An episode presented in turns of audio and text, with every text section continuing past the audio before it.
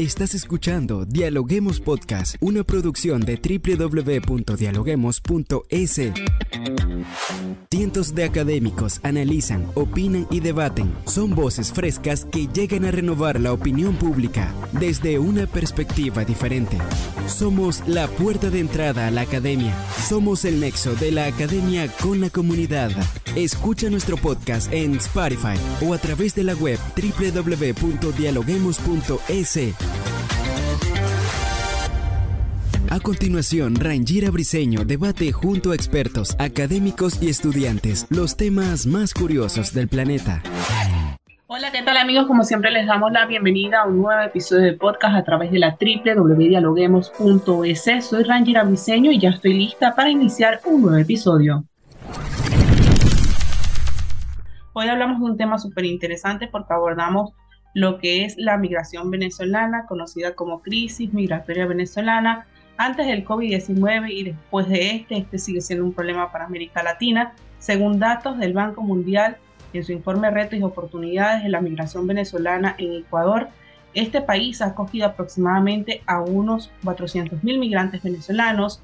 El informe también comprueba que el Ecuador es el tercer país con mayor concentración de migrantes venezolanos, después de Colombia y Perú. Pero estas cifras no se quedan allí, porque la actual situación de Venezuela representa el mayor éxodo de la historia reciente de la región en cuanto a migración y es una de las mayores crisis de desplazados del mundo. Casi el 80% se encuentra en América Latina y el Caribe sin perspectivas de retorno a corto o mediano plazo. Y si se mantienen las tendencias actuales, esta cifra podría aumentar. Así que hoy hablamos de un proyecto súper interesante que aborda este tema, es el proyecto REMOT, que tiene un aval de la Unión Europea y que hasta el momento ha capacitado a varios profesores de la Universidad Andina Simón Bolívar en el Ecuador y también de otras universidades. ¿De qué se trata? Hoy lo analizamos. Hoy con nosotros se encuentran dos expertas que nos van a hablar de este tema. Se trata de Lina Parra, ella es docente del área de Derecho y líder del equipo de la universidad ante el proyecto REMOT, y Saudia Leboyer, docente también de la Universidad Andina Simón Bolívar. Muchas gracias, buenos, buenos días, buenas tardes, no sé en qué hora nos estén escuchando y pues muchísimas gracias por tu invitación. Muy buenas tardes, ¿cómo están? Hola Lina, hola Reinera, saludos a todos los que están conectados con este programa. Así es, como lo comentaba en un principio, este proyecto está súper interesante precisamente porque viene de la propuesta académica Repensando la Migración desde la frontera de Venezuela, un nuevo programa académico en movilidad humana y convivencia en la comunidad andina. Pero quisiéramos saber qué expectativas existen en torno a este proyecto del cual eh, forma parte la Universidad Andina Simón Bolívar y cómo se desarrolla en este contexto en el que vivimos actualmente. Cuéntenos. Precisamente dentro de, de la situación que motiva la migración eh, de tantas personas de Venezuela, es necesario articular diferentes tipos de actuaciones. En este sentido, eh, varias universidades, que somos las universidades que estamos en este consorcio, eh, con ocasión de otro proyecto que ya se había hecho antes, solo por mencionarte que era el proyecto Optin, se ve la necesidad de generar una nueva iniciativa para pues, hacer un frente común, digámoslo, en universidades de la región andina y hacer lo que sabemos hacer, que es precisamente desde la academia generar programas, eventos eh, y todos estos elementos que podamos alrededor de la concientización y la educación alrededor de la migración, con especial énfasis en el caso venezolano. Entonces, por esta razón, eh, nos reunimos las universidades socias, eh, el esquema que tenemos es universidades de la región andina, de tres países de la región andina, porque están universidades de acá de Ecuador, están universidades de Colombia y universidades de Perú. Y a la par, nuestras contrapartes son universidades de, eh, de Europa, entonces algunas de Italia, de España y de Francia.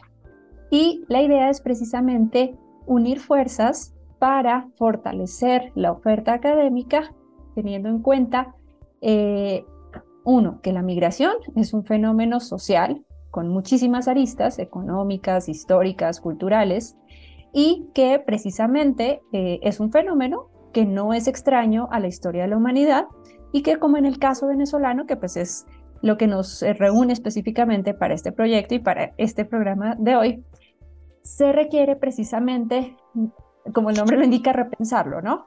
Y actualizar y ofrecer nuevos cursos, nuevos programas, para que como parte de las sociedades a las que nos debemos, las universidades también podamos apoyar a mejorar los contextos para las personas venezolanas y para las personas pues de otras nacionalidades, ¿no? Porque no es un fenómeno que excluya o sea exclusivo de una, sino que es un ir y venir. Saudi, aprovechando su presencia en este podcast, nos gustaría también saber cómo se puede mirar a la migración desde la sensibilidad social. Cuéntenos. Sí, claro. Eh, mira, eh, por lo pronto hemos desarrollado algunas actividades que tienen que ver sobre todo con sensibilización, porque al tratarse de seres humanos, lo mejor que podemos hacer es acercarnos desde la emoción para eh, generar las empatías, porque la reacción negativa que hay hacia el migrante tiene que ver mucho con las emociones. Entonces, hasta hace unas dos semanas fue que hicimos este taller de de sensibilización que fue con el personal interno de la universidad.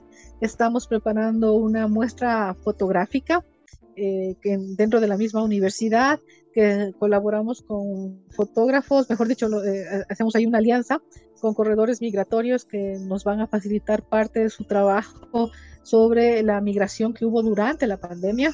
Eh, después vamos a hacer unos cursos abiertos que es para justamente todos los interesados, los sean socios estratégicos, estudiantes o personas que quieran eh, un poco eh, mirar la migración desde una perspectiva amplia, porque estos cursos no están pensados solo desde el área de derecho, sino de las humanidades.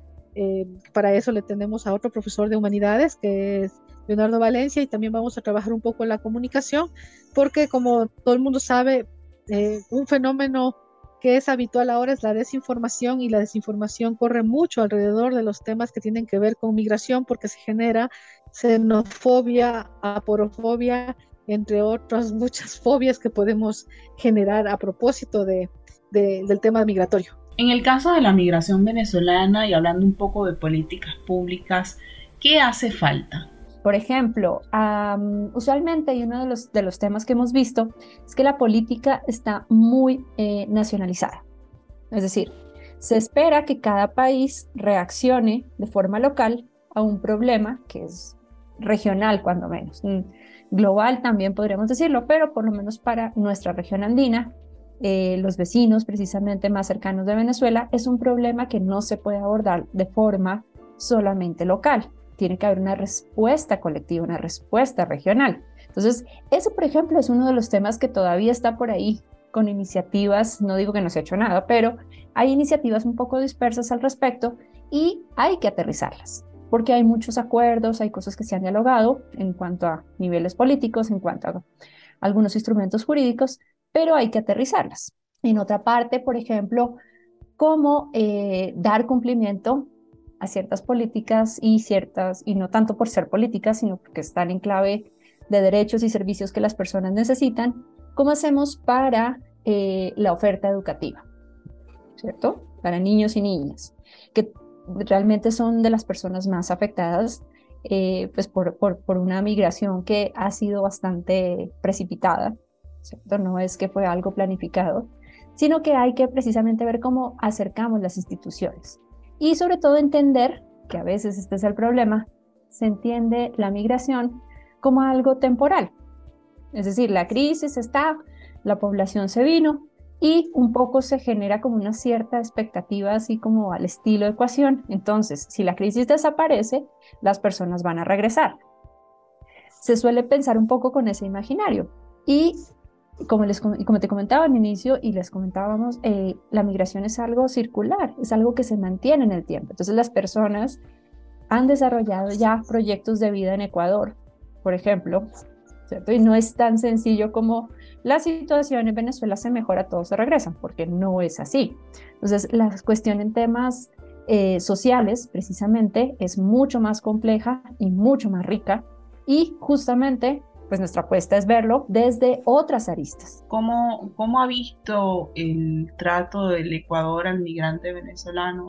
Por ejemplo, o sea, se habla de un proceso de regulación del estatus migratorio para los venezolanos que pueden aportar a la sociedad. ¿Esto se ha hecho de forma correcta? Sabemos que el Ecuador no estaba preparado para recibir a tantos migrantes. El Ecuador ha sido característicamente un país de mucha acogida porque recuerda que la migración eh, prioritaria nuestra de los últimos años, no voy a hablar de la histórica, sino de los últimos años, fue colombiana. El 96% de los migrantes que teníamos era colombianos y de alguna manera con todos los errores que pueden haber en las gestiones estatales, o mejor dicho, en la gestión estatal a través de los diversos gobiernos, eh, puede tener aciertos y puede tener desaciertos. Ahora, el proceso migratorio venezolano yo creo que sí eh, rompió las expectativdas de contención que puede tener el Ecuador en el sentido de capacidad de acogida, porque llegamos a tener, no lo olviden, en la zona de cárcel donde estaba la terminal terrestre, a gente durmiendo, improvisando carpas, cuando hubo una de las olas más importantes. Eh, nos falta mucho porque eh, los más vulnerables, como decía Lina, son los niños y los niños que requieren es educación, alimentación, seguridad y un, techo. Entonces ahí el Estado eh, ha tenido que hacer esfuerzos para recibir a esos niños el Estado ecuatoriano creo que ha hecho lo que ha alcanzado, ha cometido errores en política pública, claro que sí, porque no solo porque no, siempre estamos preparados para olas grandes, pero también porque falta un poco de previsión. Si estábamos viendo que ya venía la ola, se pudo haber tomado algunas precauciones adicionales. Eh, la coordinación con ACNUR siempre entiendo ha sido muy buena eh, ACNUR siempre ha sido un soporte, eh, sobre todo cuando los desplazamientos o las migraciones han sido en zonas de frontera, pero ahora eh, la característica es que está regada por todo el Ecuador, ¿no? Eso es un fenómeno bastante nuevo en la historia reciente del país. ¿Ustedes creen que la situación actual en la que se encuentra el Ecuador en el contexto de inseguridad pueda generar una ola de migración eh, de ecuatorianos hacia otros países de América Latina?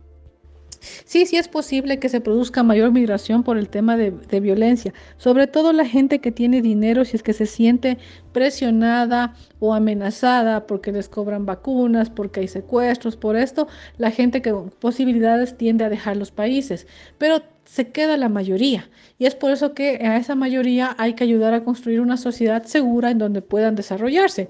Son desafíos muy grandes y muy importantes, pero no podemos dejarlos de asumir como sociedades. Nina, ¿qué nos puedes decir al respecto? ¿Algo para acotar?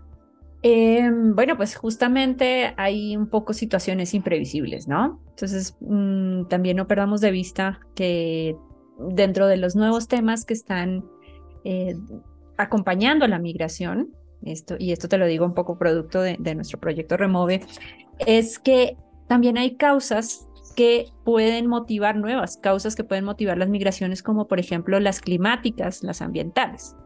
Entonces, también tenemos que tener en cuenta que así como hay causas sociales, hay otras causas sobre las que estamos tomando mucha más conciencia y tenemos justamente que trabajar en diversos frentes, ¿no? Entonces no es solo una cuestión que podamos abordar, como te comentaba, desde, desde, la, desde el derecho puro y duro, ¿cierto? Sino que también es muy importante que nosotros abordemos este tema eh, desde diversas voces y sobre todo justamente este de comunicación, ¿no? De cómo se comunica, si comunicamos desde el miedo o desde, desde todas las voces con información precisa o si pasa este fenómeno de la desinformación. Entonces, es muy importante que veamos eh, no solo que la migración es un ir y venir, sino que como nosotros representemos los fenómenos sociales, también vamos a tener en consecuencia un eh, discurso determinado que va a dotar de sentido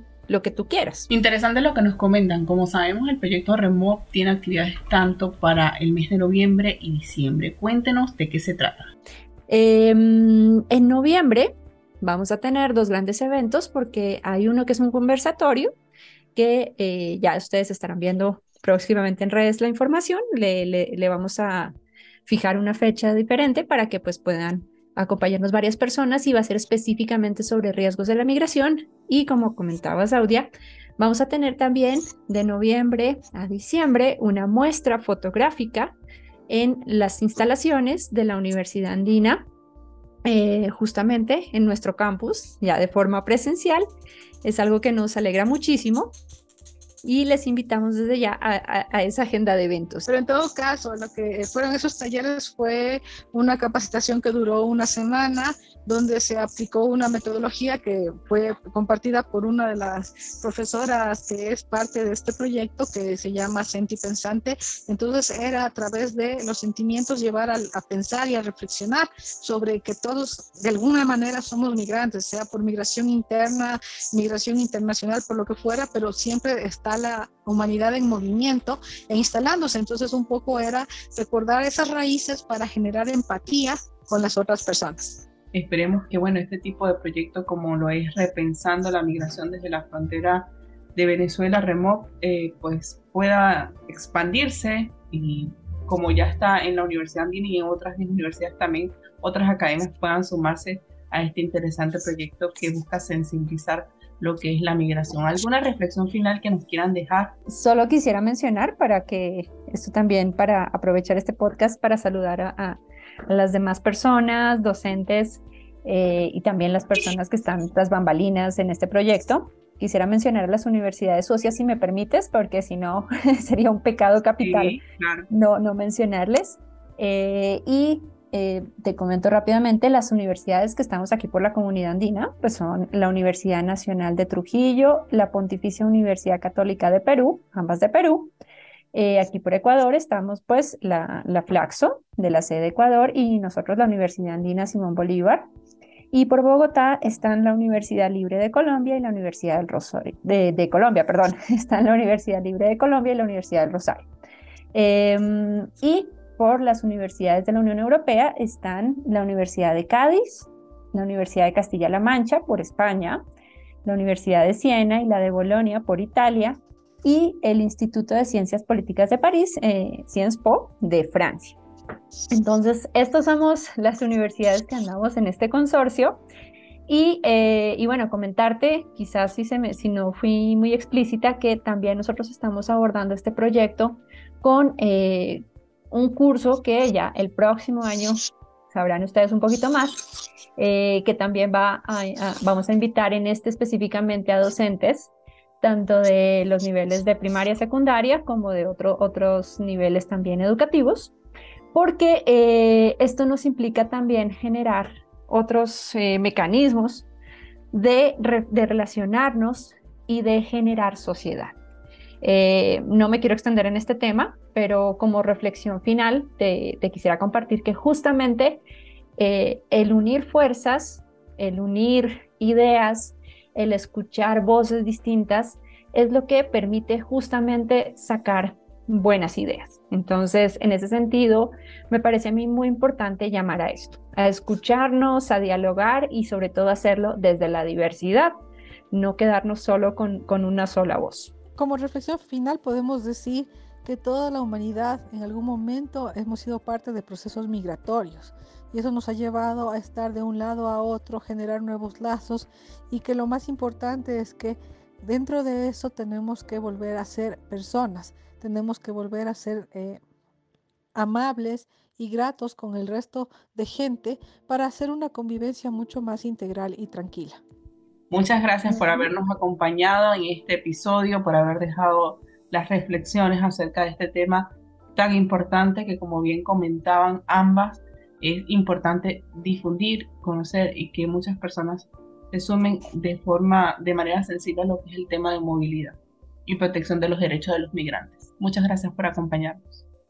No, gracias a ustedes. Una buena tarde. Hasta luego. Hasta luego. Gracias, muchas gracias por tu invitación y no se olviden, ya sabrán de nosotros, de nuestros cursos, de nuestros cursos Remove prontamente en redes sociales. Recuerda que nuestros podcasts los puedes escuchar en Spotify y en distintas plataformas y también en nuestra web a través de la www.dialoguemos.es. También estamos en redes sociales como arroba dialoguemosinfo. Soy Rangira Briseño y nos vemos en un próximo episodio. Esto fue Dialoguemos Podcast. Escucha todos los programas de Dialoguemos Podcast en www.dialoguemos.es. Suscríbete para no perderte ningún episodio. Estamos en Spotify. Sigue escuchando Dialoguemos Podcast, el nexo entre la academia y la comunidad.